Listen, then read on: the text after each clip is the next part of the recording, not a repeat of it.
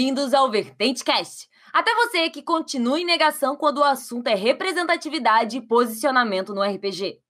Nossos convidados hoje são nomes conhecidos da comunidade RPGística. E se você não os conhece, hoje vamos entender mais profundamente suas ideias e ideais. Sejam todos bem-vindos, meninos. Tiago Balbi, que já são de outros Vertente Casts, já são conhecidos. E Júlio Matos, seja muito bem-vindo. Olá, aí, valeu. Pô, valeu, galera. Vamos fingir, vamos fingir aqui que nós não estávamos conversando antes de começar a gravação e nos cumprimentar, né? É aquela coisa. O Thiago e o Balbi, a gente já conhece de outros Vertente Cats, eu já fiz essa pergunta para eles, então eu vou direcionar ela mais para o Júlio Matos. Júlio Matos, conta um pouco pra gente como você começou a jogar RPG e como que você se tornou essa personalidade persuasiva do RPG. é, uh, obrigado pelas palavras. Não sei se é tanto assim, né? Se é tanto persuasão, mas enfim. Bom, eu comecei a jogar com, quando eu era um pré-adolescente, né? Um pequeno mancebo aqui no sul do país. Eu sou de Porto Alegre. Uh, já peço desculpas por isso, mas infelizmente sou daqui. E comecei com. Uh, com uh, me fugiu agora o nome. Ah, as Aventuras Fantásticas, os livros jogos. Né? Um dia eu estava lendo uma revista de videogame e saiu uma matéria. Acho, se não me engano, até foi uma matéria escrita pelo Marcelo Cassaro, falando sobre os jogos, falava das Aventuras Fantásticas. Eu achei aquilo maneiro demais e fui lá procurar os livros e acabei me apaixonando por eles. Depois vivi minha, minha, meus 10, 12 anos de D&D, de, de né? não foram de solidão, foram de D&D, jogando muito, tinha um grupo frequente. E depois enchi meu saco, fui procurar outras coisas legais, acabei conhecendo a galera da Secular Games, que fez o Mamute lá, que foi a minha descoberta para jogos independentes.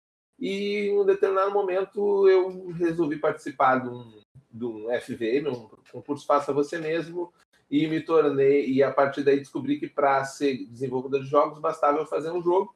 E depois daí só, só foi, foi aumentando o interesse, o estudo, e chegamos aonde chegamos aí. Né? Hoje eu já tenho dois livros publicados, impressos, tenho um monte de material digital, já tenho os materiais em inglês entre eles o ED, o God Save the Queen, a Ordem dos Últimos, a Caçada Sombria para Dungeon World. Uh, e é isso aí. Cara, o, o, Júlio faz tanta coisa que ele esquece das coisas que é. ele mesmo faz. Deixa eu lembrar, o Júlio, que ele tem conteúdos lançados em inglês também. O próximo Caçada Sombria tá lançado no Dev RPG. E que ele ganhou o Goblin de Ouro pelo, pela Ordem dos Últimos.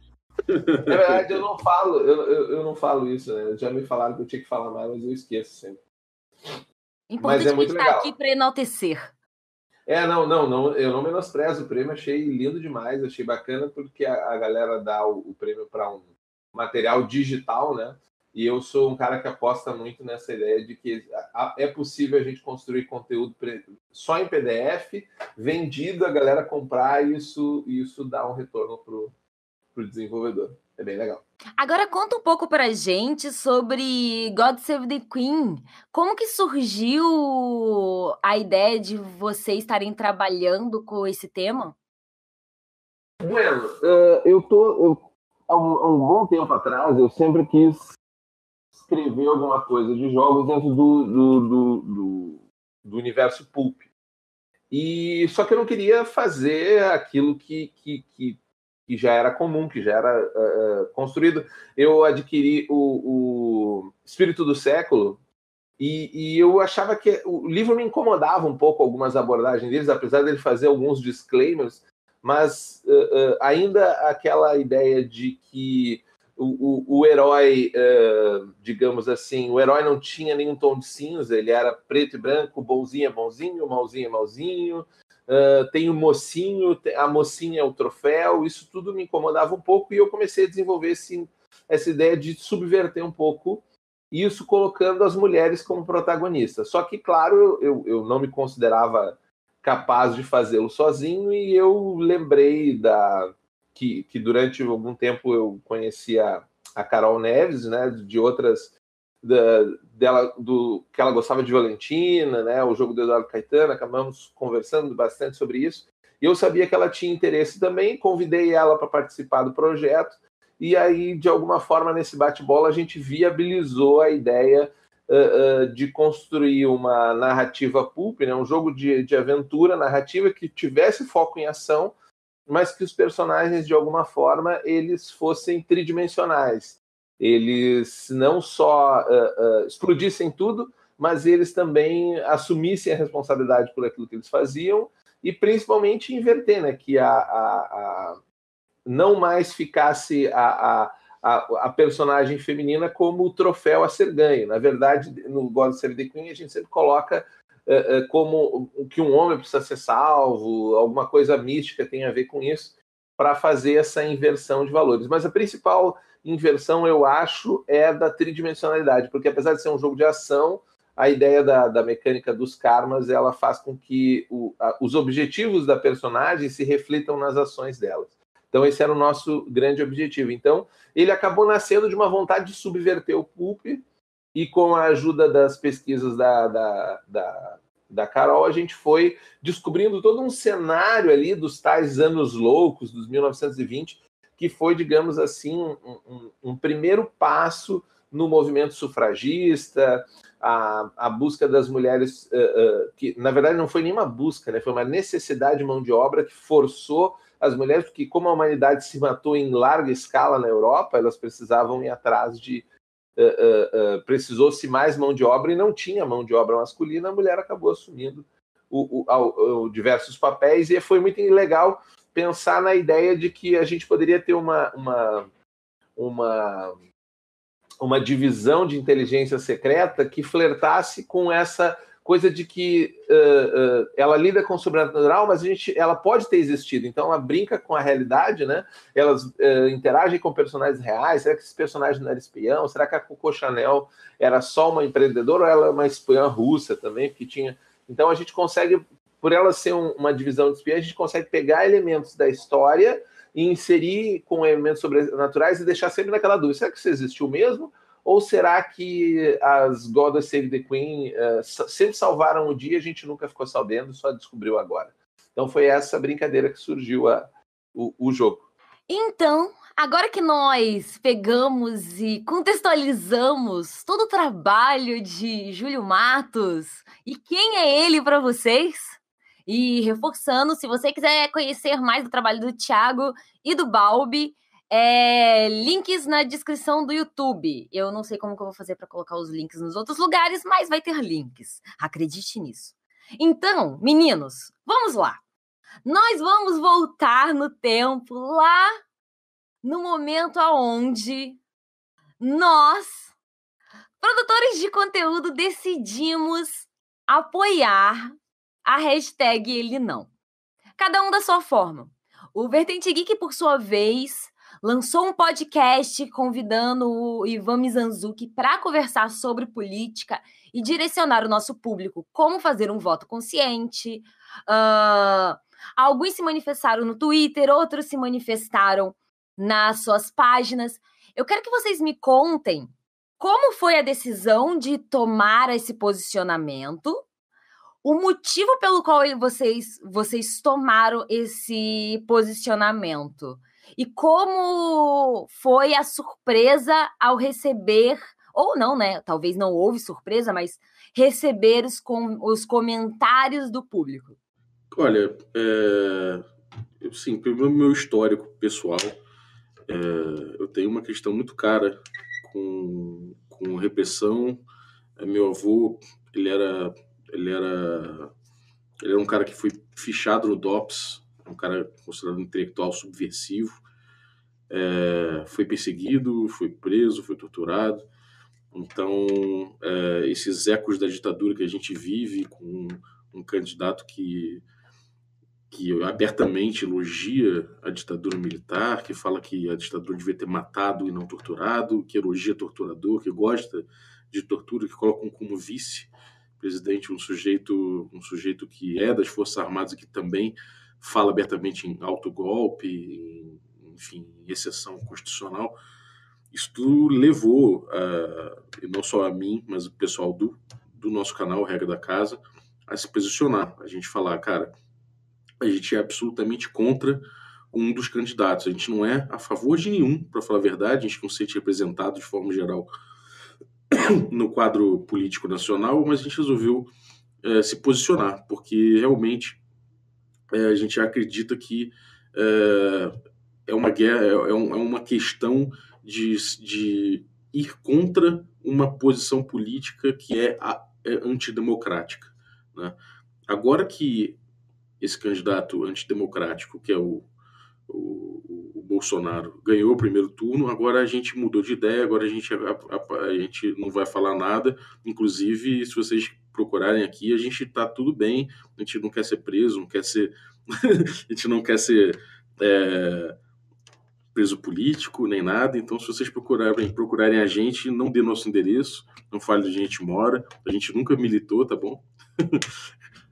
Brincadeira. O nosso medo, cara, justamente é esse: é a gente não poder, é, no futuro, expressar nossa opinião, a gente não poder se posicionar e, e ser perseguido por isso. É, isso é um limite político que a gente não pode, é, que a gente não pode abrir mão. Né? A gente não pode abrir mão de, um, de uma de, uma, de, uma, de um mínimo que a gente conquistou depois da ditadura, com a reabertura democrática, e, esse, e um dos candidatos, ele, ele, ele, abertamente ele joga contra isso. Ele promete fuzilar a oposição, ele promete, ele, ele instiga o, o ódio de, contra minorias, ele fala que a minoria tipo tem que tem que se tem que se submeter ou sumir o que é muito grave também né? ele parece que não entende que a luta das as lutas das minorias não é por ter mais direitos que os demais, pelo contrário, é para que ela consiga ter acesso aos direitos que todos os outros têm.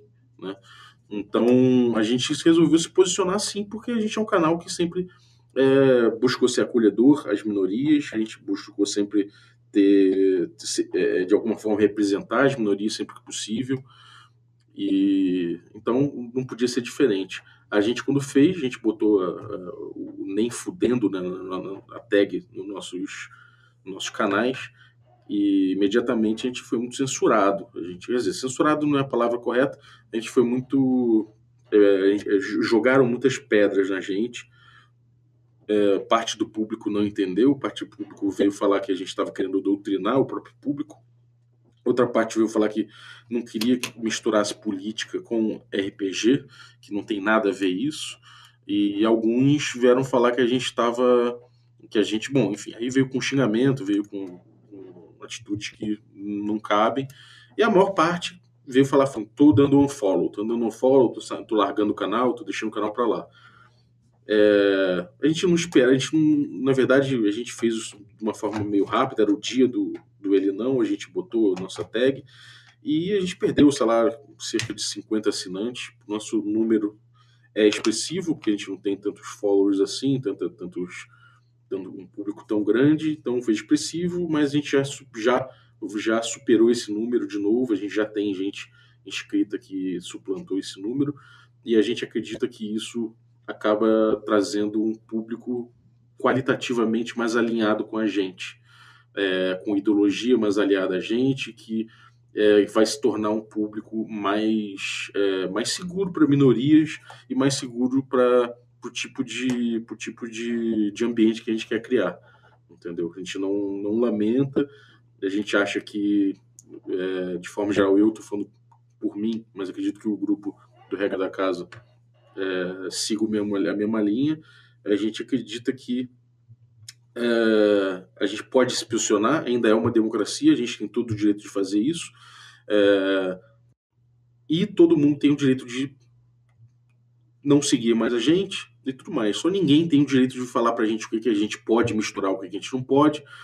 A gente, se a gente pode se manifestar no nosso canal ou não, isso é, isso é uma decisão absolutamente nossa e ainda bem que a gente está numa democracia ainda e a gente pode fazer isso.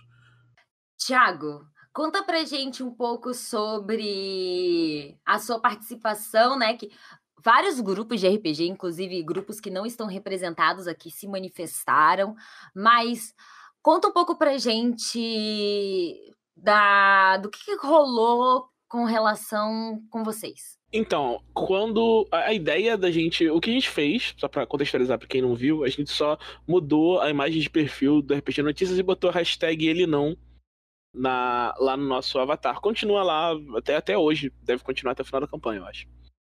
E quando a gente foi discutir isso, né? A gente foi discutir eu, o Pug e o, e o Rafael Cruz. A ideia foi do Rafa, ele queria colocar a hashtag, achava importante se posicionar. E o Pug concordou de primeira. Eu fui contra. Eu não queria. Eu não queria colocar a, a hashtag porque eu achava que ia dar mais dor de cabeça pra gente do que podia trazer benefício. O que me convenceu foi um post da Josi. Eu vi um, um post da Josi na, na Eita, feed. agora eu fiquei muito surpresa. eu vi um post da Josi na feed falando que a gente não pode calar a nossa voz e tem que falar o que a gente acredita, que as pessoas não, não morreram para garantir a nossa voz pra gente ficar calado. E aí eu pensei, é, não tem como a gente ficar calado mesmo. Então eu falei, não, vamos sim, vamos mudar. E a gente até conversou, assim, talvez não dê muita dor de cabeça pra gente, porque o nosso público sabe o nosso posicionamento. Porque não é a primeira vez que a gente tem questões de posicionamento é, de natureza ideológica dentro do, do blog. A gente teve várias questões que a gente se posicionou contra, contra machismo, principalmente, ao longo desses últimos quatro anos de ter participado do blog. Sempre que tem alguma polêmica envolvida com, com machismo ou objetificação feminina, a gente foi bem enfático em dizer que isso não era aceitável e não podia fazer parte do nosso hobby. Então a gente não imaginava que fosse ter tanto, tanto problema. Mas o que aconteceu foi uma reação que me surpreendeu muito. A gente, assim, de perder inscritos a gente já, já esperava. A, gente, a nossa perda foi de quase 2% dos nossos inscritos que, saíram, assim, foi uma galera. E o, isso, quando a gente estava na prévia, o, o Pug já meio que tranquilizou a gente falando que isso era bom porque a gente já está melhorando, como, como o Balbo comentou também, a gente está melhorando a qualidade do nosso público, vai ser um público mais alinhado com a gente, e isso quer dizer que a gente, tipo, que vai ser bom pra gente a longo prazo, né? As interações deles vão ser melhores, tá? Não sei o que, e diminui o risco de uma coisa, começa a acontecer de novo mais pra frente. Então, nesse sentido era bom. Mas aconteceu também uma meio que uma campanha de, de difamação contra o, a nossa página no Facebook, que as pessoas iam lá e davam qualificação negativa falando que a gente estava indo contra misturando política e RPG, que eu acho uma preocupação absurda, porque como um, um jogo baseado em interação social, o RPG é inerentemente político, né? Mas tudo bem, aconteceu muitas pessoas comentando isso. E, e, o que me incomodou, não, o que me incomodava não eram as pessoas que deram follow, não eram as pessoas. Eu acho isso totalmente aceitável e democrático. Assim, ninguém tem obrigação de ouvir o que a gente tá falando. Se você não gosta, beleza, vai embora. Assim. Se você não sabia como a gente se posicionava e, e ficou sabendo agora que isso aí, eu acho justo. Mas o que me surpreendeu foi a quantidade de gente que não sabia o nosso posicionamento e ficou surpresa com, com o que a gente estava fazendo. E, e, foi isso que eu fiquei muito assim. Eu achei.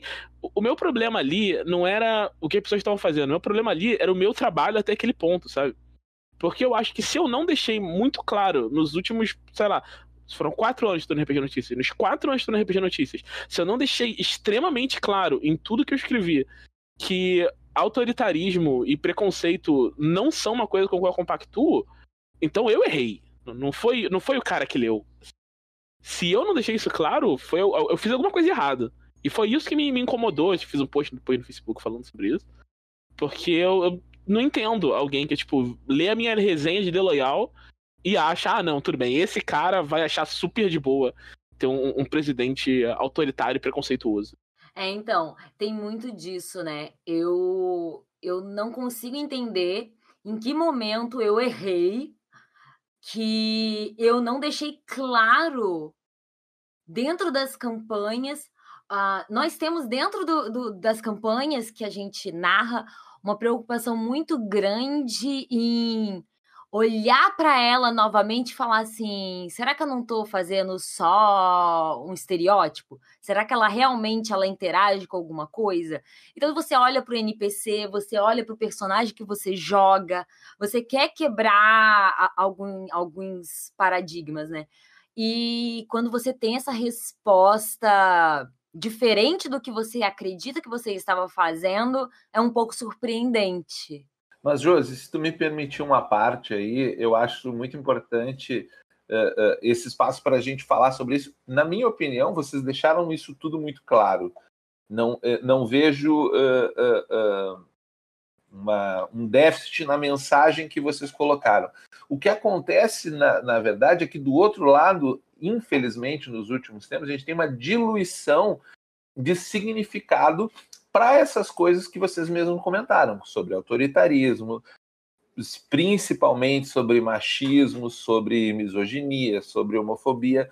Se a gente uh, uh, olhar uh, com mais, digamos, com detalhe, talvez com certo despreendimento, a gente vai perceber que ideologia política foi tratado por muitos setores de pessoas que emitem opinião, seja pelo, pela, em canais, porque hoje em dia a gente não pode negar a influência, por exemplo, que canais do YouTube, quando estão falando, tem nas pessoas. Seja os canais do YouTube, postagem, página ou próprio WhatsApp, que faz com que ideologia política se transformasse numa coisa negativa por excelência. Não que necessariamente a pessoa entendesse o que, que significava quando estou falando de ideologia política. Eh, e, e, as pessoas passam a torcer por ideologia política. E quando você torce para um time de futebol, não significa que as coisas que aquele time de futebol faz, você concorda, você torce por ele porque você tem algum tipo de afinidade sentimental. E me parece que aos poucos a gente foi transformando o que era uh, ideologia política, um conjunto de valores e crenças que você coloca na sua vida como balizadores da sua atitude num campo muito mais emocional e, e, e, e, sentimental entre aquilo que você ama e aquilo que você odeia. Aqui, aqui no Sul, a gente tem uma grande rivalidade entre os dois principais times, então a maioria das exigências para quem gosta de futebol daqui não pode apenas amar seu time, você tem que odiar o outro. E isso é passional, não é nada político. Né? Quando a gente vai para o campo político, você tem que é, trabalhar uma ideia completamente diferente, que é uma ideia mais de racional, de você trabalhar valores, de você debater sobre propósito, porque politicamente falando, no final das contas, as pessoas não desaparecem porque elas discordam de vocês. Independente do que a gente acreditar agora, a gente vai ter que conviver com essas mais de 47% da, do eleitorado brasileiro, aqueles 44 milhões de pessoas, que mesmo que o, que o, o, o, o Jair Bolsonaro perca, nós vamos ter que conviver com aquilo que elas pensam. A gente vai ter que descobrir o porquê que elas pensam assim. Então, eu acho que vocês foram muito claros na hora de se posicionar, mas na outra ponta está tão diluído o pensamento sobre o que vem a ser um posicionamento que as pessoas não reconhecem esse posicionamento em vocês, porque para elas vocês falavam de uma amenidade, da qual elas só conseguiam envolver de forma sentimental.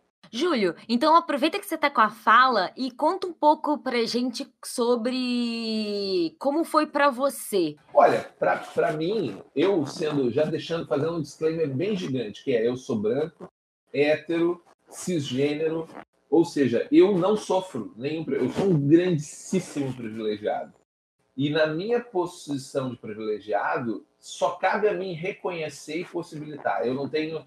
Até uh, uh, a gente conversa muito uh, que eu, eu, tenho uma empresa e, e uma das minhas das, das, nossas estagiárias ela é negra e eu aprendo muito com ela porque ela, coisas que para mim parecem corriqueiras para ela ela diz não Júlia mas isso é porque tu está olhando do teu olhar uh, do teu olhar privilegiado. E eu ia falar nossa realmente eu tenho tanto privilégio mas tanto que eu tenho dificuldade de reconhecer esses privilégios. E quando eu reconheço eu me me impulsiono a fazer alguma coisa.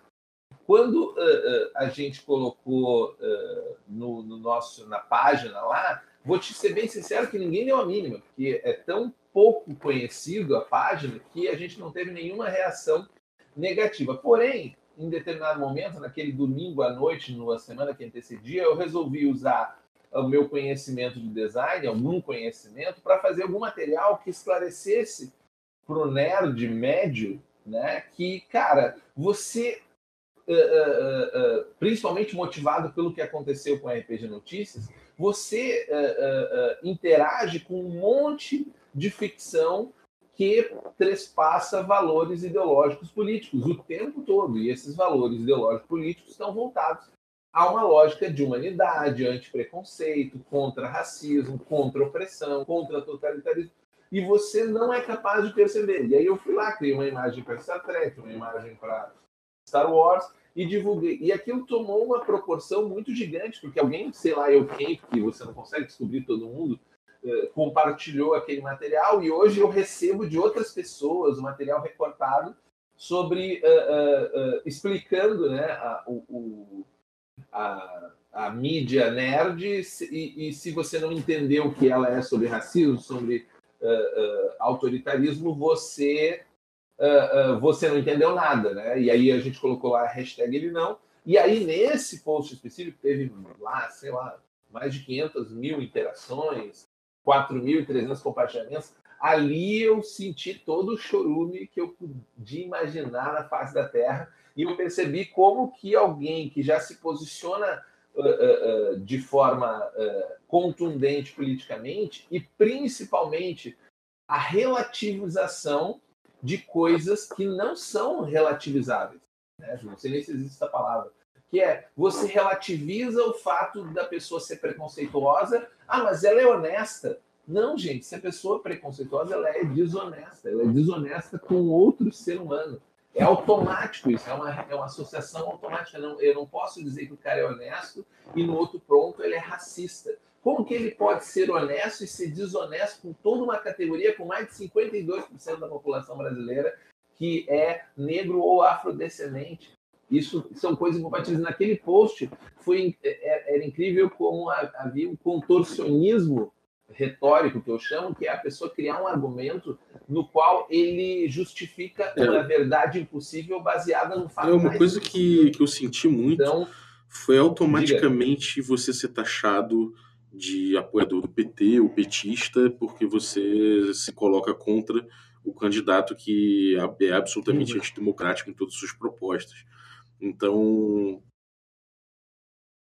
Exato. Isso ainda no primeiro turno, né, Balbi? No qual existia 40 e outro.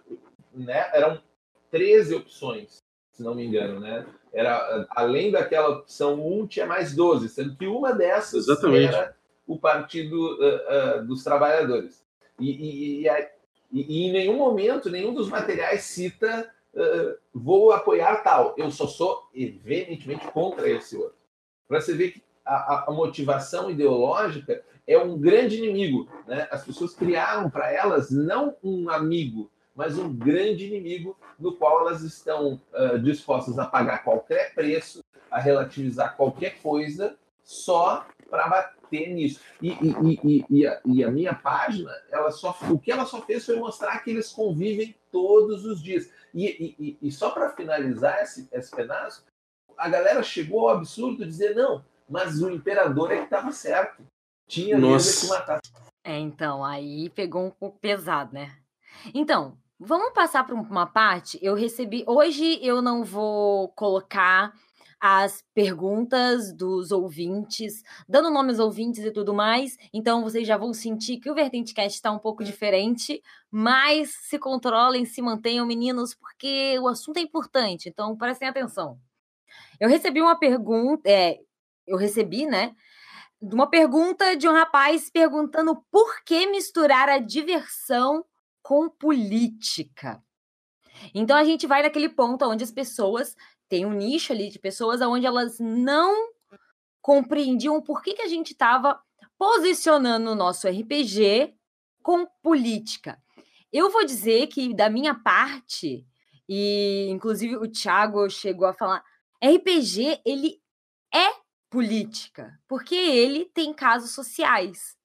Então, eu acredito que desde a hora que eu escolho ah, o mais básico do meu personagem, todos os trejeitos dele, eu tô falando sobre política de alguma forma. E eu queria colocar, por exemplo, situações de minoria nítidas dentro de Dungeons and Dragons, por exemplo, o fato do, de um Tiefling ser mal visto. Por que, que você escolhe o Tiefling e, e, e, tipo, você quer representar isso? Se Então tem toda essa conversa aonde que na fantasia você entende a minoria e na vida real você tem um pouco de confusão, aonde as pessoas estão achando que minoria não é aquele que tem menos direito, que é menos privilegiado, é aquele que é menor. Minoria não tem a ver com quantidade, sabe? É, ah, existem muitos negros, eles não são minoria. Eu ouvi essa frase. Minoria então, política, né? Então, como que vocês acreditam essa, essa questão do para que misturar diversão com política? Olha, eu particularmente vejo que é, é indissociável, né? Você vê aí recentemente o, o Roger Waters no show dele é, botando, se posicionando, mesmo que ele sendo gringo, né? É, acredito que no mínimo ele, ele, ele é um ser humano e vê situações políticas pelo mundo. A gente vive num mundo globalizado, enfim é impossível você você você não, não, associar de alguma forma. Todas as pessoas têm vivências. O RPG é um jogo social. Você tem interação entre as pessoas e isso já é política por si só. É, falando agora em termos de, de, de hobby mesmo, do, do, ou do mercado, se preferir, a gente tem a gente tem uma, tem uma a gente tem um desejo de ser inclusivo. A gente já é um nicho muito pequeno.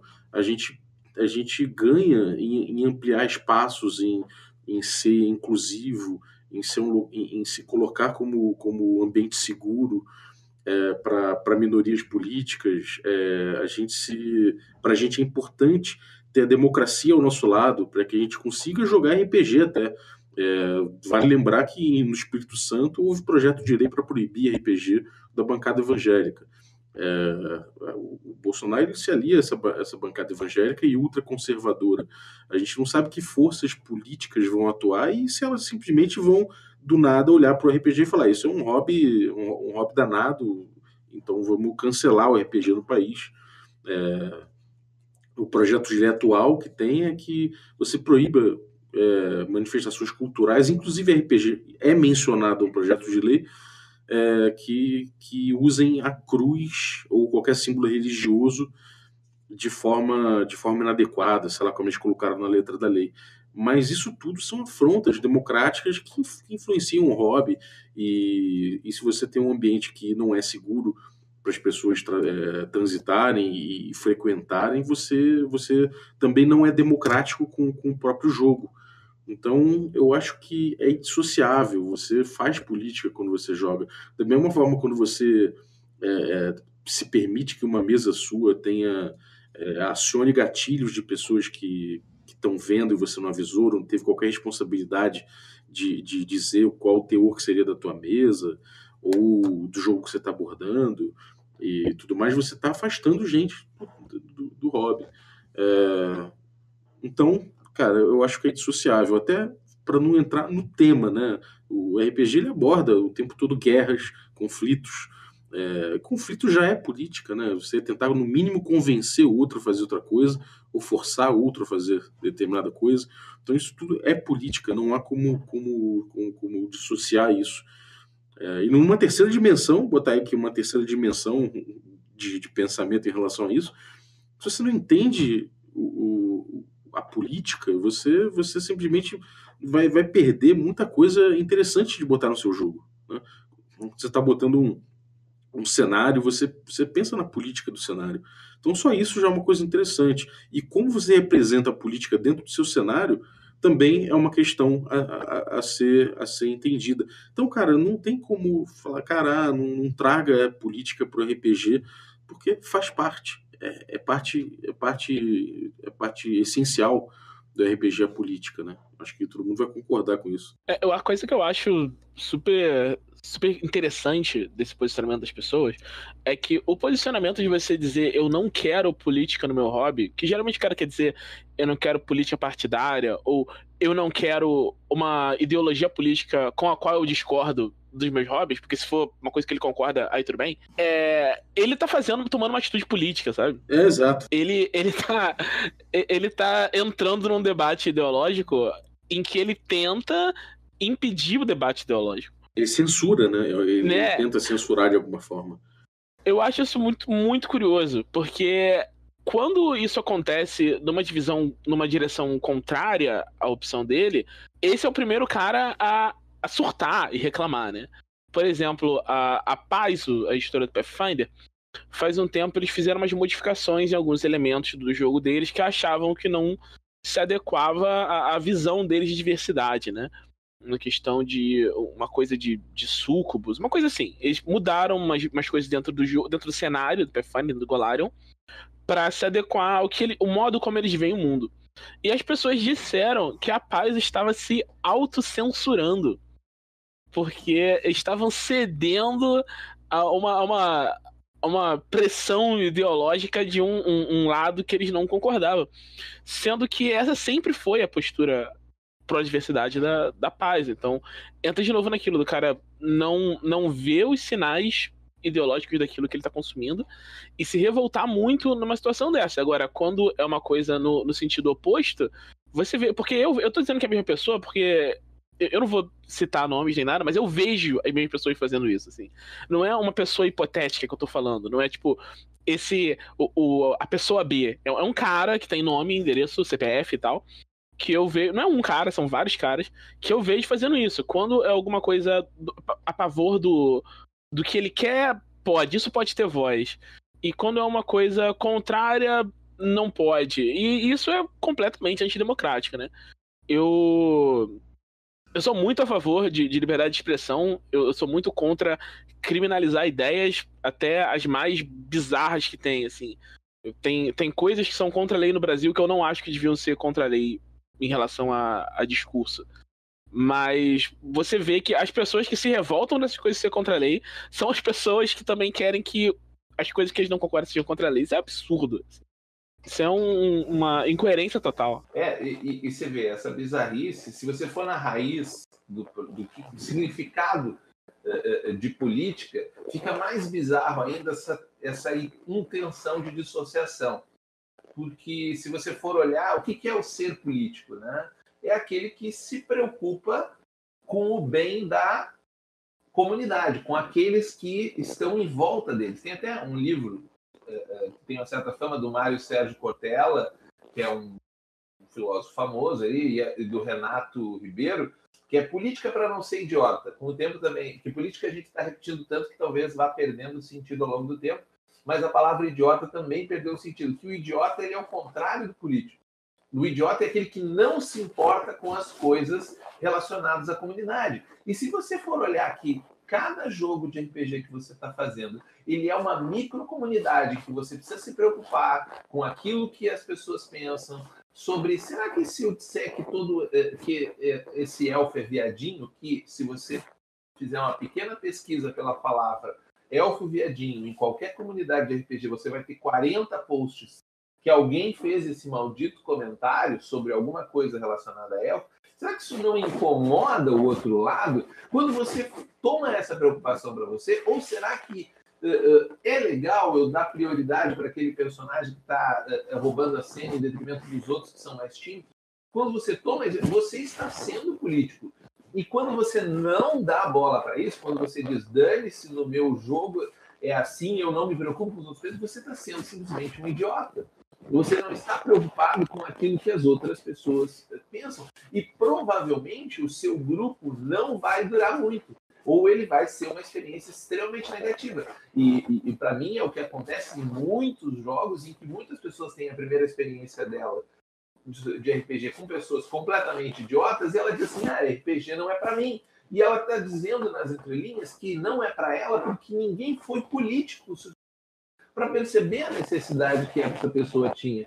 Não à toa a gente vem já há mais de ano falando sobre mesas, uh, uh, uh, sobre jogo tóxico, sobre mesas seguras, sobre melhorar o desenvolvimento do hobby. O RPG Notícias tem um monte disso. E isso, para você que joga, isso é política, gente. Não tem como a gente dizer que está procurando um ambiente mais sadio para jogar e dissociar isso de política. Por isso a minha, a minha o meu pedido é sempre seja menos idiota, porque idiota não é um carimbo que você vai levar para resto da vida. Você tem como aprender, você tem como melhorar. Então, se você se interessa por fazer mesas mais seguras e, e o seu jogo melhor, você precisa ser mais político. É, uma coisa que eu, que eu queria pontuar também, cara, é que todos somos políticos, todo mundo falou isso, é, isso já, é, é uma coisa que, queira você ou não, você o tempo todo faz política, e essa demonização da política é, uma, é, é, compreensível porque a gente tem um cenário político devastado por corrupção, inclusive por culpa do, do PT, que o pessoal gosta de bater e tudo mais. Sim, a gente tem um, um, um cenário político que não inspira confiança. Então a gente teve o, o surgimento dessa, dessa ideia em que o apolítico é importante, que é importante ser apolítico, que é importante você não ser político em momento algum, porque isso é isso fede, né?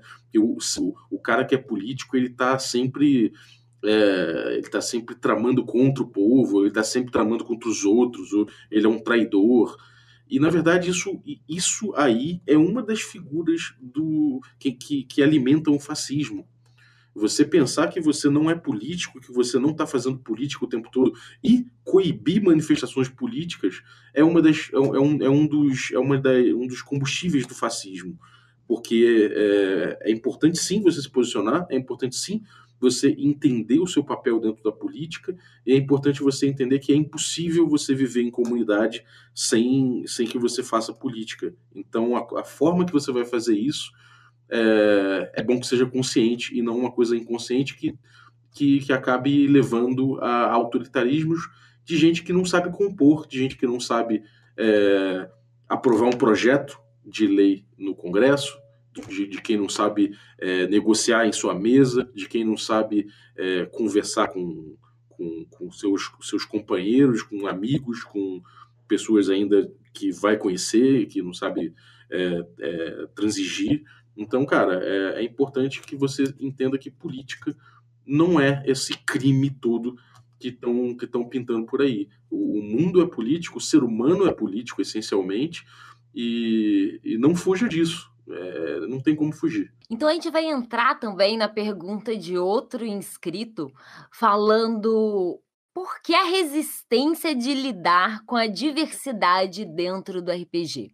A gente vai pegar e vai fazer um recorte numa, num público que foi resistente a misturar RPG e política na visão dele, aonde ele tem uma resistência de lidar com essa diversidade. A gente vai pegar aquele aquele garoto que se sentiu ofendido com a nova Xirra, a, o rapaz que se sentiu ofendido quando falaram que não era legal ele fazer uma personagem super sexualizada de biquíni. A gente vai pegar esse, esse essa pessoa, esse, esse recorte, e por que essa resistência de lidar com a diversidade dentro do RPG?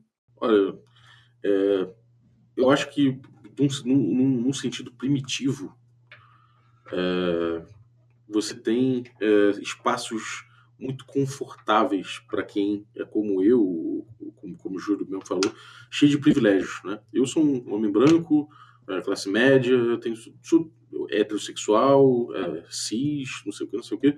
Cara, eu sou absolutamente regado de privilégios. E se eu quiser conviver com minorias, se eu quiser botar isso, fazer parte, que isso faça parte do meu mundo, é óbvio que eu tenho que olhar e criticar meus próprios privilégios, me criticar minha posição de privilegiado. Reconhecer isso não deixa de ser uma autocrítica, não deixa de ser um, um momento em que você tem que, tem que entender o seu papel na sua comunidade e, e, e entender que você é, não, não pode ficar se colocando nessa posição confortável o tempo todo, que é importante para a comunidade que você se mova, que você perceba seu, seu, seu papel e haja em relação a isso, que é você ter gente diversa na tua mesa, que você vai ter outras mentalidades, outras necessidades, outras, outras preocupações e que você tem que abraçar isso. É, então, talvez seja uma coisa primitiva até do sujeito de não querer sair da zona de conforto dele, e isso às vezes acompanha um, uma atitude reacionária. Ele quer, ele quer, ele é, ele é, tão contra sair dessa zona de conforto dele que ele acaba sendo violento. Agora, existem outras questões, né? Aí existe gente que é mal intencionada, existe gente que leva isso de uma forma quase psicótica, e não consegue lidar com diversidade. Eu acho que passa muito por aí. Eu acho que tem uma questão muito curiosa nisso. É que, assim, para começar, deixa eu dar o meu ponto primeiro. Eu não acho que existe uma resistência no RPG à diversidade. Eu acho que a gente tem jogos que, que tratam de diversidade, que são grandes sucessos comerciais. A gente tem o próprio D&D Quinta Edição, que está tipo, fazendo o maior sucesso de qualquer outra edição de D&D, apesar de ainda não ter em português. E ele trata de diversidade no próprio livro, falando que você pode ter... falando de identidade de gênero, de é, orientação sexual, coisas que outras edições de D&D nunca fizeram, ele trata isso abertamente no livro básico. A gente tem o Sigmata sendo mais vendido no, no Drive-Thru RPG. A gente tem aqui no Brasil, a gente tem o, o The Loyal, que, foi, que é um, um, grande sucesso, é um jogo muito jogado. A gente teve a campanha do, do Kaido Densetsu, que é um jogo que trata sobre diversidade e sobre um mundo melhor, que a gente fez um, um, grande, um grande sucesso também no meio dessa polêmica toda. Então, o que eu acho que existe são é, algumas vozes dissidentes que muitas vezes não consomem o conteúdo que a, gente, que a, gente, produz. São pessoas que às vezes não jogam mais RPG, só jogava RPG antes, quer sentir RPGista hoje em dia. E ele não, não, não é mais um. Pro produtor de conteúdo, ele não é mais o seu, o seu público de verdade. Ele não é um cara que vai utilizar a sua, o seu conteúdo, o conteúdo que você produziu em jogo. Ele não é um cara que vai comprar um livro seu quando você for lançar. Ele é um cara que vai apoiar o seu padrinho depois, entendeu? Júlio, você quer fazer alguma algum adendo sobre essa questão de minorias? É, eu, eu, eu não sou eu não sou tão uh, otimista quanto o, o Thiago, porque eu acho sim que tem muita gente intolerante que joga RPG. Eles não estão o tempo todo no, nos canais, na internet, eles estão uh, fechados nos grupos dele, ou eles vão em eventos, porque eu, eu, eu percebi uma coisa muito interessante quando a gente estava fazendo a divulgação do God of Save the Queen, é quando a gente jogava com meninas e elas sempre comentavam que, nossa, nesse jogo eu consegui fazer alguma coisa. No jogo uh, que eu jogo com o meu namorado, com a turma dele, eu não conseguia fazer nada, o pessoal uh, uh, uh, só jogava e eu não conseguia entender direito o que acontecia. E, e, perceba que não, não necessariamente tem a ver com o jogo, mas na verdade com o status quo que o jogo proporciona, de você colocar um protagonismo, de você colocar a personagem em evidência, que em outra condição seria só mais um personagem, ou só mais um personagem feminino, ou só mais um personagem com uma opção uh, sexual diferente da opção que a galera uh, uh, jogava. Então, eu acho que ainda tem muito, mas a gente vinha numa crescente de produzir material e, e, e fazer coisa meio igual abaixo mesmo. Ah, a partir de agora, o Old Dragon vai ter um box. Eu lembro que, como teve muita repercussão eles colocarem um box de diversidade dentro do Old Dragon, que o original não tinha, uh, uh, e a galera achando que aquilo não devia estar lá, porque estão estragando o nosso, uh, o nosso Old Dragon, não sei o quê. E, e é muito importante a gente perceber que privilégio é uma parada que você tem, mesmo que você não perceba, entendeu? Quando você tá, tem um problema e você acha que aquele problema não apesar de ser um problema, ele não diz respeito a você, isso em parte é privilégio, porque você só não se preocupa com isso porque isso não lhe afeta. Se você não é mulher, você nunca vai saber o que é sentar numa mesa para jogar e se sentir menosprezado, ou alguém fazer uma piadinha dizendo que vai te estuprar, ou alguém dizer que vai. Porque mesmo quando você é homem joga com um personagem feminino, você ainda não percebe isso como um ataque direto. Você vai perceber, você vai achar graça, você vai dizer, ah, que engraçado, hahaha, não sei o quê mas isso não. Ou quando é o próprio exemplo que eu dei do elfo viadinho, ah, quando você uh, não passa por. Agora, quando você é, é gay, por que, que eu preciso ser menosprezado só porque eu escolhi determinado personagem? Então, eu acho que com o passar do tempo, a gente vem construindo. Caso isso tudo não seja proibido agora, porque há esse risco, se você acha que não há esse risco, você devia se influenciar melhor sobre os projetos de lei que os aliados do senhor Jair Bolsonaro estão com eles parados que vão fazer andar nesse Congresso extremamente conservador e com, a, com uma ideologia que esse presidente proporciona, de proibir, de não promover diversidade, de não deixar que a gente sequer publique jogos. E, e, e então, é, eu acho que até agora a gente vinha produzindo e trabalhando para que isso diminuísse. E estava cada vez mais implícito nos jogos mas inclusive isso pode vir a se tornar um risco dependendo do que acontecer para frente aí na política nacional. Portanto, como que a gente não vai se posicionar eh, politicamente quando uh, a política influencia tão diretamente o meu trabalho como game designer, provavelmente o trabalho do Balbi do Thiago como produtor de conteúdo. Não tem como a gente dizer, tudo bem, se proibirem, eu vou fazer outra coisa, eu vou fazer aeromodelismo. Não dá, gente, não dá para deixar isso passar em branco. É, não é nem questão de ser o emprego, né? Porque aqui ninguém tá no RPG por dinheiro, porque realmente não é uma coisa Exato. que vai sustentar ninguém, então a gente tá por amor. Então, se você, se, você, se alguém vem, vem, vem falar que RPG agora é proibido, amigo, eu vou cair na clandestinidade, cara. Você pode mandar me perseguir, porque eu vou cair na clandestinidade. Eu não vou parar de jogar RPG, é o que eu amo fazer. Vamos e vamos distribuir por aí. Exatamente. Mas aí eu vou fazer um adendo ao que o Balbi falou, que a gente está aqui por amor. E, e, vou falar que quando eu fui convidada, e por mais que vocês fiquem assustados, pessoas, pessoas que estão nos ouvindo, quando o Vertente Geek me procurou, porque as pessoas elas acham que eu. Algumas pessoas acham que eu sou uma praga, uma erva daninha, corrompendo o Vertente Geek. Ah, ai meu Deus. Então, quando o Vertente Geek me procurou, o único momento onde eu deixei de produzir o meu próprio conteúdo e parar de narrar no meu próprio canal para vir para o Vertente Geek é que eu só fazia isso para ter voz e para ser a representatividade que eu queria ter. Então, se eu, quando jovem, assistia e ouvia duas mulheres, três mulheres, eu posso citar aqui, de influenciadoras geeks, Flávia Gazi, que lá atrás fazia conteúdo para meninas e jogos.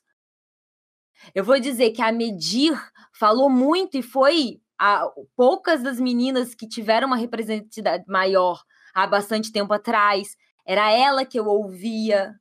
A gente tinha Argante dentro do, do cenário de WoW. Então, tipo assim, para mim, estar aqui é uma questão de representatividade.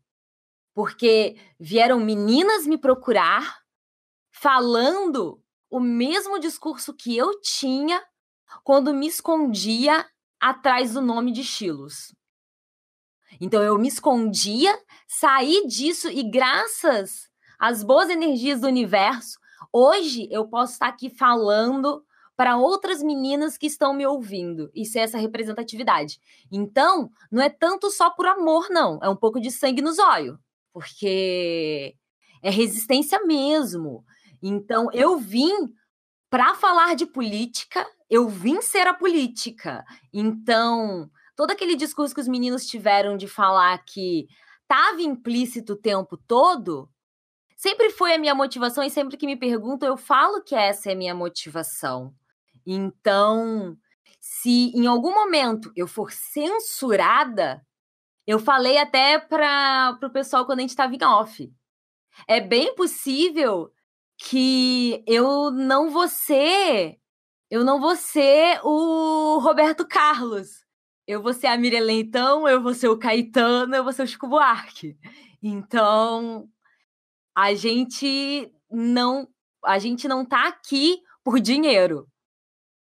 Que bom que em um certo momento a gente conseguiu ganhar dinheiro com isso. Mas se não for isso, é bem possível que eu não vá me calar e vá cair na, na clandestinidade também. Boa, cara, bonito. bonito. Você é a resistência. Exato, a, gente tem que ser a resistência, porque é muito bonito você sair com a sua blusa do Star Wars e não aprender nada com a Princesa Leia. Mas eu, eu acho, eu, eu, eu, tô, eu tô em certo, em certo nível curioso, é, além de apavorado, óbvio, que não tem.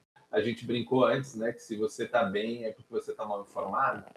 É, mas eu, eu sou curioso para ver como que vai se dar esse processo num ambiente hoje tão uh, conectado e multifacetado como o nosso, porque uh, uh, pode ser que o Jair Bolsonaro ganhe, né? E, e eu espero que não, mas não há como negar que há pouca mobilidade de votos entre um e outro. Mas pensando que talvez a votação no outro candidato seja bastante expressiva, haverá um grupo muito grande de pessoas que está em pleno desacordo com aquilo. E a gente tem uma, uma, uma sociedade hoje ultra conectada, bem diferente do que acontecia em outros tempos, pode mudar a forma como que a gente eh, vai abordar isso, até essas formas de resistência, como, porque hoje, eh, eh, basicamente, é, é muito difícil você, a menos que a gente coloque o nome, você achar rastro das coisas. Em alguns casos você até consegue, mas em, outros, principalmente de áudio ou de texto, de produção, então eu, eu me eu me pergunto que, apesar de parecer ser tempos sombrios, vai ser tempos uh, bem diferentes daqueles que foram no passado, quando alguém com essa ideologia uh, uh, chegou no poder. Né? E, é, e é uma ideologia extremamente nociva e que, por mais que as pessoas digam que efetivamente a pessoa não tem o poder para fazer, ela valida, como próprio nos Estados Unidos, o Trump está lá validando um monte de gente racista, xenófoba, fazendo as coisas mais bizarras, porque o meu presidente disse que tudo bem.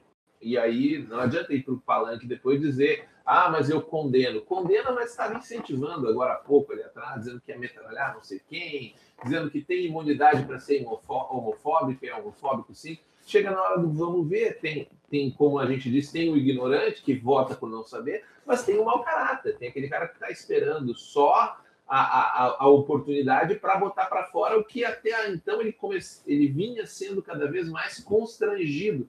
Um, uma das grandes conquistas, eu acho, que a gente pôde para a nossa sociedade nesse momento era constranger aquele, aquela pessoa que tinha uma atitude desumana. Porque, para mim, racismo, misoginia, homofobia são atitudes desumanas, é a completa desumanidade da que desqualifica o outro ser humano, achando que ele é menos por que ele nasceu com outra cor de pele, porque ele tem uma outra opção sexual, ou porque ele é de outro gênero que não o mesmo seu. Isso para mim é desumano e é, cada vez mais a gente tem conseguido é, constranger essas pessoas. Ela pode até pensar isso. No âmago dela, ela pensa, mas ela não é capaz de externalizar porque ela se constrange. No momento que você quebra isso, o futuro se torna sombrio porque é, a gente retrocede anos e anos de, de trabalho para constranger essas pessoas. É, e, e, alguns contornos é, estranhos que toma essa figura política que está nascendo é que, bom, é uma, é, é uma, é uma configuração política que está sendo eleita pela maioria até agora, né?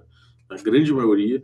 Então, a gente que está do seu lado, a gente que, que convive com você, e talvez seja ela, ela não tome os mesmos ares que, que, que antidemocráticos que se tomou em 64. É uma, anti, é uma antidemocracia de outra forma, né? É uma antidemocracia que está do seu lado ali, é um cara que está do seu lado e que está pensando dessa forma, não é um, um, um, corpo estranho que se apossou da democracia, não, foi o próprio contorno que a própria democracia tomou. Então isso é muito complicado. É, será que isso é democrático? Será que às vezes o rumo que a democracia tomou é democrático? Será que ele vai, vai se preservar como democracia, sabe? Então isso é muito complicado. Isso que você está falando é, às vezes, aquele medo nosso também de beleza, democracia só é boa quando aquilo que a gente acredita dá certo, que, é o, que não é assim que funciona. Na democracia é boa quando todo mundo está representado, né? Uhum, exatamente. Mas eu cheguei a falar, inclusive, com alguns amigos que eu entendo essa eleição como um, um grande um, um grande ato de democracia. A gente que é oposição tá vendo e lamentando, mas em momento algum eu pretendo, por exemplo, prender ninguém sem prova. Então, eu acredito que se ele for eleito, pessoas elegeram ele. Se essas pessoas elas elas preferem viver nessa nesse nessa ideia aonde a urna é fraca se não elege e é forte se elege, é, ela ela ela tá sendo contraditória e se ele tiver que sair de lá de alguma forma, vai ser democraticamente. Eu acredito que talvez a gente é, é, é, é tipo racismo inverso. Não dá para dar golpe inverso, sabe? Para mim. Não, é, o, o, grande problemático, eu acho, que deixa to, todos nós horrorizados, é você pegar, por exemplo, uma anedota, que é o caso do Reinaldo Azevedo, que é um cara que cunhou o termo petralha. Ele escreveu quatro livros contra o PT e ele, e ele declarou publicamente essa semana, diz assim, nunca fui ameaçado de morte. Cunhei o termo petralha, fui, escrevi quatro livros contra o PT, nunca fui ameaçado. Eu fiz uma declaração, uma coluna e, e, e, de vídeos e fui ameaçado de morte. Algo muito errado está tá acontecendo. acontecendo. Porque um cara como o Reinaldo Azevedo, que é o, é o cara que eu, pelo menos do que eu acompanho, mais antipetista que eu conheço. Ele chegar dizendo assim, cara, não dá, alguma coisa está errada. É isso que deixa a gente preocupado. É mais uh, uma reação uh, sistêmica do que necessariamente o processo democrático, porque o processo democrático está correto e nunca foi negado. Tanto é que, se o, o, o Jair se, se, se eleger, ninguém vai questionar as urnas. E o contrário não é verdadeiro, porque já está sendo questionada antes dele se eleger. Sacaram a diferença básica disso? Sim, é, é, é outro mundo. É, cara, uma coisa que uma coisa que me deixa me deixa perplexo é que se, se acusa muito o, o outro lado, né? agora que a gente está no segundo turno, se acusa muito o PT dos ares antidemocráticos, né? que o PT vai dar um golpe comunista, que vai juntar as Farc, que vai censurar a mídia e tudo mais. Quando tem competência, né, Balba? A gente aguarda. Eu, eu fico perguntando cadê o exército comunista dos médicos cubanos que estavam. Cadê? É. Cadê, cadê Farc, vocês, né? gente? Não... Então, a gente teve 13 anos de governo PT. É, Gente, PT... pelo amor de Deus, vamos contextualizar aqui explicar bem direitinho que isso aí foi uma piada. É, é bom explicar que isso é uma piada. Mas, galera, olha, a gente teve 13 anos de governo PT e nunca se investigou tanto o próprio governo, né? É curioso que durante o governo PT foi quando caíram as principais figuras do próprio partido PT. Né? Então, alguma coisa a gente tem que reconhecer. Eu sou grande crítico do PT. Se você for no meu Facebook, você vai ver que tem dezenas de posts de, de, de eu esculhambando o PT, porque mesmo sendo de esquerda, acho que há muitas críticas a se fazer o PT, demais, muitas mesmo. Até porque o PT não é esquerda há anos já. Ah, né? exatamente.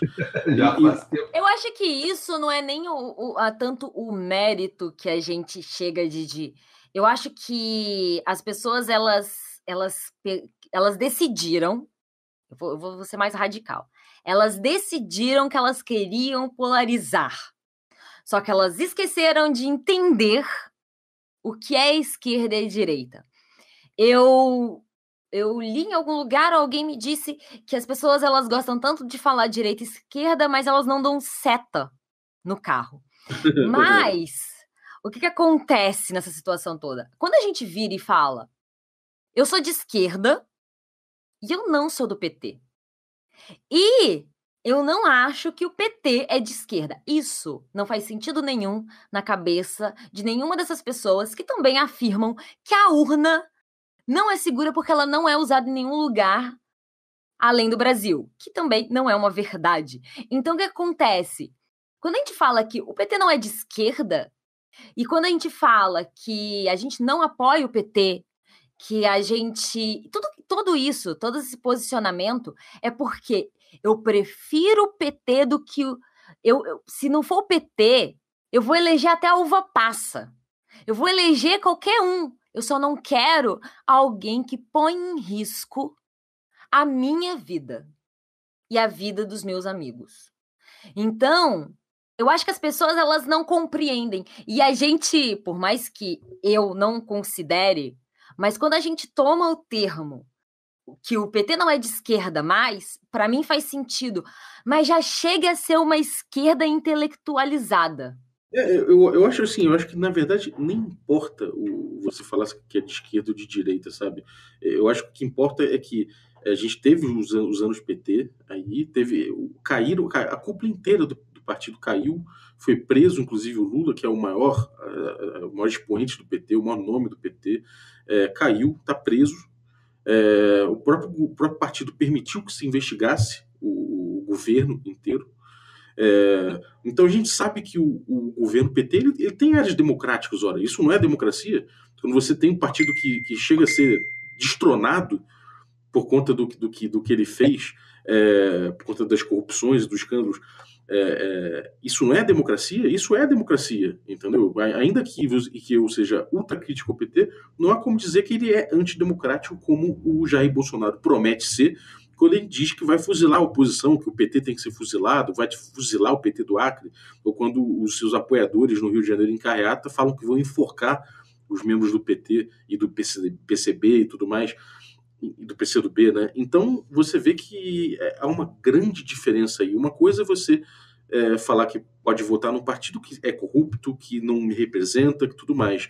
Outra coisa é você votar num partido que vai fuzilar a oposição e que não tem como você fazer um contraponto a isso. Se você não leva a sério o que o seu candidato diz e você acha que eles não vão fuzilar a oposição, aí eu te pergunto por o que, que você está fazendo votando em alguém cuja palavra você não pode levar a sério. É, e, e outra coisa, você pode uh, votar no PT e no dia 1 de janeiro ou no, depois no dia 29 né, de, de, de, de outubro, quando tiver passado a eleição, iniciar o seu trabalho de oposição, sem medo de ser morto, sem medo de que alguém lhe agrida na rua, porque isso sempre aconteceu. E, e o Balbi está aí de prova que ele sempre foi contra o PT, nunca foi agredido, nunca foi ameaçado de morte por ser anti-PT e, e, e ser contra.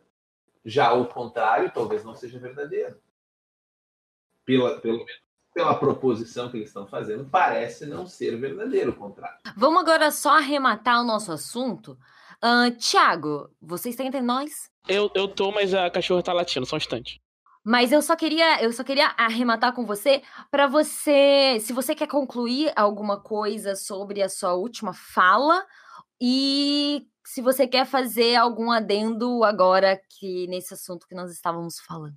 É, não, então, eu só queria. É, eu, não, acho que eu não tinha conseguido concluir o raciocínio que minha conexão quebrou, mas só eu acho que a gente tem muito menos dessas, dessas vozes antidemocráticas e autoritárias no RPG do que parece a primeira a um primeiro olhar. Eu acho que esse pessoal é uma, é uma minoria, assim. Eu acho que isso não devia pautar muito o nosso nosso discurso, o nosso trabalho. Assim. A gente tem que continuar fazendo pra galera que quer consumir o nosso conteúdo e essa galera, assim, infelizmente, eu diria até, eles têm quem faça conteúdo para eles. Então, eles que vão atrás desse outro conteúdo aí.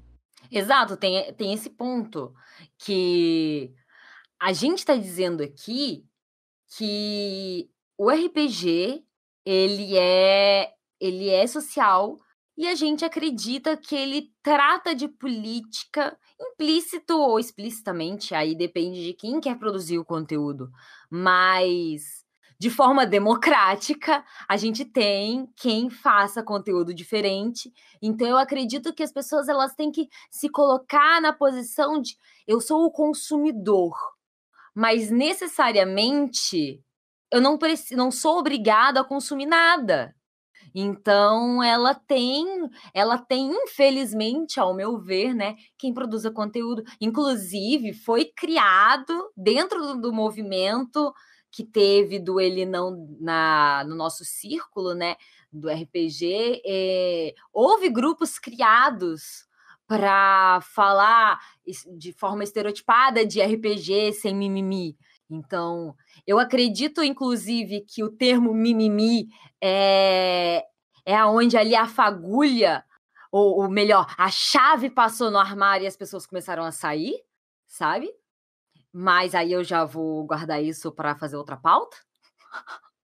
Mas, Thiago, fala pra gente. É, é, conclui pra gente o seu pensamento sobre a questão de minorias e política e posicionamento. Agora eu vou abrir espaço para cada um de vocês é, falar sobre o seu conteúdo e os seus ideais. A gente vai deixar aqui como a gente se vê, né? Porque eu acho que é importante que se a gente não deixou bem claro ao longo de todo esse podcast a nossa posição no atual atual momento, é, eu vou abrir para vocês falarem algo que venha do coração, né?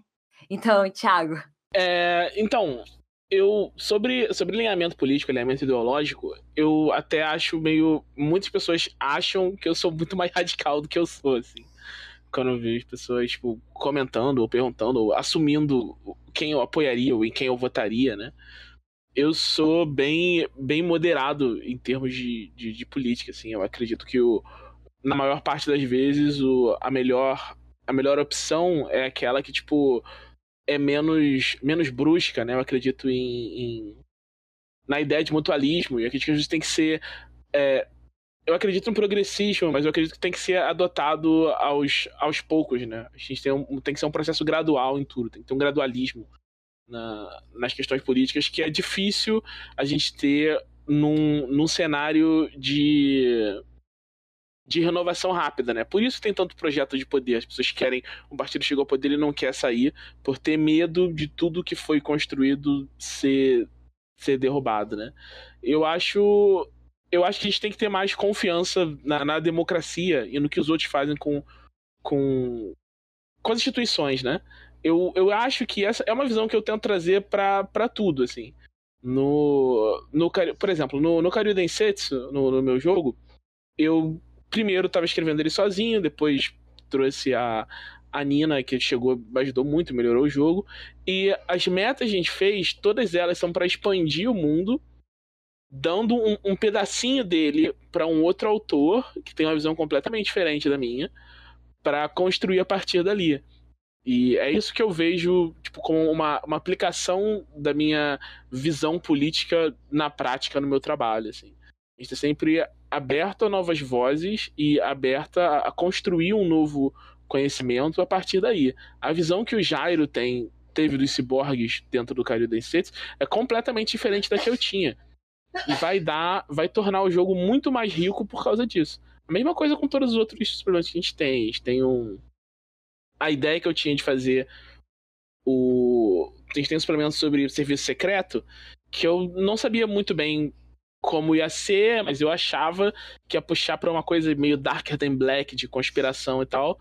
E quando caiu na mão da Lana, ela fez uma coisa bem diferente que eu gostei muito mais. Tem uma coisa muito. É muito mais brasileiro do jeito que ela fez que do jeito que eu, que eu queria ter feito, né? E eu acho que a gente só tem a crescer, assim, abrindo mais vozes e ouvindo mais pessoas. Só que para isso a gente tem que poder confiar nas pessoas para quem a gente vai abrir essas vozes. E, e, tem que ter. Eu acho isso muito difícil. Você poder permitir que o seu trabalho seja, seja aberto e que, e que o seu, seu nome esteja junto do nome de, de outra pessoa, assim, com, com tanta confiança, né? Mas é uma coisa que eu, eu tenho tentado fazer e tem, tem dado muito certo. Eu acho que isso é uma. É um reflexo do, do, meu, do meu posicionamento político na, na forma como eu trabalho com RPG. Júlio? Bom, eu, eu quero dizer que todos os meus jogos eles têm um objetivo político.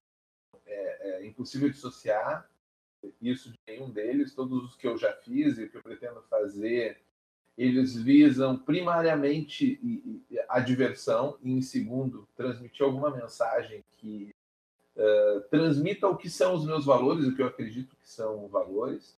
E eu acho que da minha uh, uh, posição uh, de privilégio, o que eu mais tento buscar é possibilitar, é, trazer mais espaço, é como disse o Tiago, trazer pessoas para próximo, viabilizar que elas também produzam, porque, inclusive, quando eu, eu trabalho bastante para ganhar dinheiro, né? Porque jogos a gente consegue ganhar dinheiro com eles para viver, para ganhar dinheiro, eu trabalho bastante com inovação e uma das coisas que mais a gente lê que a diferença é semente de, de inovação. Se você junta um monte de gente que pensa igual, elas não conseguem ter ideias novas. Então, quanto mais gente que pensa diferente uh, uh, uh, se junta, mais possibilidade de ganho a gente tem. Mas a gente também tem que entender uma coisa, que tem coisas, tem, tem determinadas posturas que não são opiniões, são, são intolerância travestida de opinião. Não adianta o cara chegar para dizer, ah, mas uh, essa é a minha opinião. Não, mas para mim, racismo não é uma opinião. Misoginia não é uma opinião. LGBTfobia não é uma opinião são posicionamentos intransigentes e desumanos. E a esses não adicionam em nada a discussão. Então, é, eu busco ao máximo possível ser tolerante, mas tento seguir o paradoxo da tolerância, que é tentar ser intolerante com o intolerante. Não deixar que, que pela, pela, pela nossa extensão da tolerância, a gente permita que aquele intolerante seja considerado, a postura dele, como opinião. E isso vocês vão ver bastante também refletido nos meus jogos. A tolerância ela, ela tem, tem seus limites, ele está limitado a tudo aquilo que não é que é desumano. Então, eh, eh, se eu puder deixar uma mensagem para a galera, eu vou usar o tema do ED, né, que é você é a resistência. Eh, sejam a resistência no dia a dia conversem com as pessoas, entendam. Eu acredito fielmente que grande parte das pessoas que acreditam numa proposta extremamente intolerante o fazem por ignorância. E eles precisam ser esclarecidos não só até a eleição. A gente vai precisar conversar muito com essas pessoas depois da eleição, para explicar para elas como eu faço hoje com os meus familiares, que eu faço isso por amor, porque a eles eu dedico esse amor, é explicar que não não faz sentido isso, que a proposta não tem que sim o, o, o, a pessoa que não, não compartilha da mesma opção sexual, ela tem o mesmo direito que a gente, ela pode se relacionar, ela pode andar de mão dada na rua e ela pode se casar, ela pode ter os mesmos direitos, que não faz a menor diferença, não influencia em nada na nossa vida. É a vida dela e quanto mais eu for contra, mais eu vou restringir a vida dela. Então, sejam resistência, não só até a eleição, sejam resistência depois, e não uma resistência agressivo, que esse é o método que a gente que desumaniza. A resistência é pelo diálogo, pelo debate, pelo aprendizado. E, e, e, e o dia que nós estamos gravando isso é, é, é bem emblemático, é dia do professor, né? é dia daquele que ensina. Então, seja aquele ou aquela que vai ensinar as pessoas de que o diálogo é a parte mais importante de uma, de uma vida em sociedade. Balbi? É, cara, eu, eu, concordo muito com, com, com, o que eles falaram até agora, assim, principalmente essa coisa do, do, paradoxo da tolerância, né? A gente tem um cenário em que a gente não pode mais ser tolerante com certas coisas, não, a voz dos intolerantes já está ficando é, muito alta, então é importante que a gente não tolere mais, não, não tolere mais esse, essas vozes é, influenciando o debate político, senão a gente se torna um cenário inteiramente intolerante, e aí isso é o pior cenário possível. É, minha posição é, política que eu expressei aqui é, é, minha pessoal, aquela coisa do, do ele não, eu fudendo, que a gente botou no, no regra da casa. Cada um tem sua posição política no regra da casa. É, todas elas convergem para o ele não, mas o que eu falei aqui foi minha visão política pessoal até agora. É, e eu sou, falando da minha posição mesmo, eu sou absolutamente é, desesperançoso com muita coisa. Eu acho que a gente está no fim de um ciclo. Eu acho que o capitalismo, o, a, a, democracia e várias coisas que a gente está vendo estão chegando em um fim de ciclo que vai ser danoso, vai ser difícil de encarar.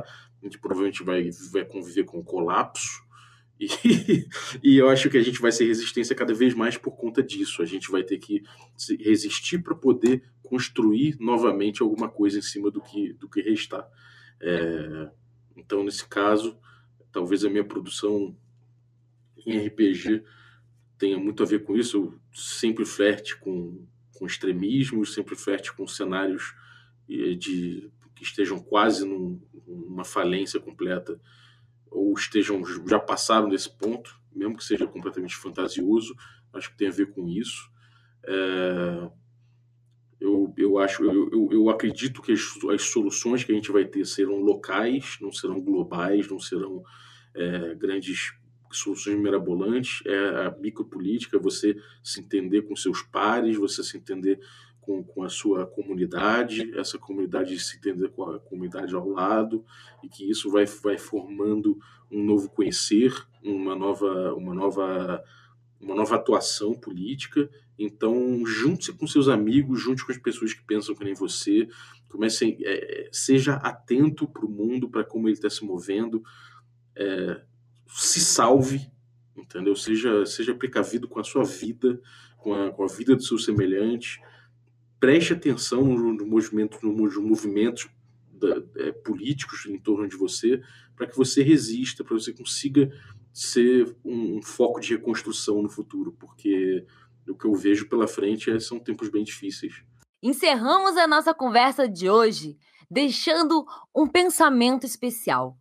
Nunca deixe que lhe digam que não vale a pena acreditar no sonho que se tem. Respeito não é um sonho, é uma obrigação de todos nós. O Vertente Geek é ele não. O Vertente Geek tem posicionamentos políticos diferentes entre seus membros, mas nós somos completamente contra o fascismo. Muito obrigado por ouvirem. Até a próxima.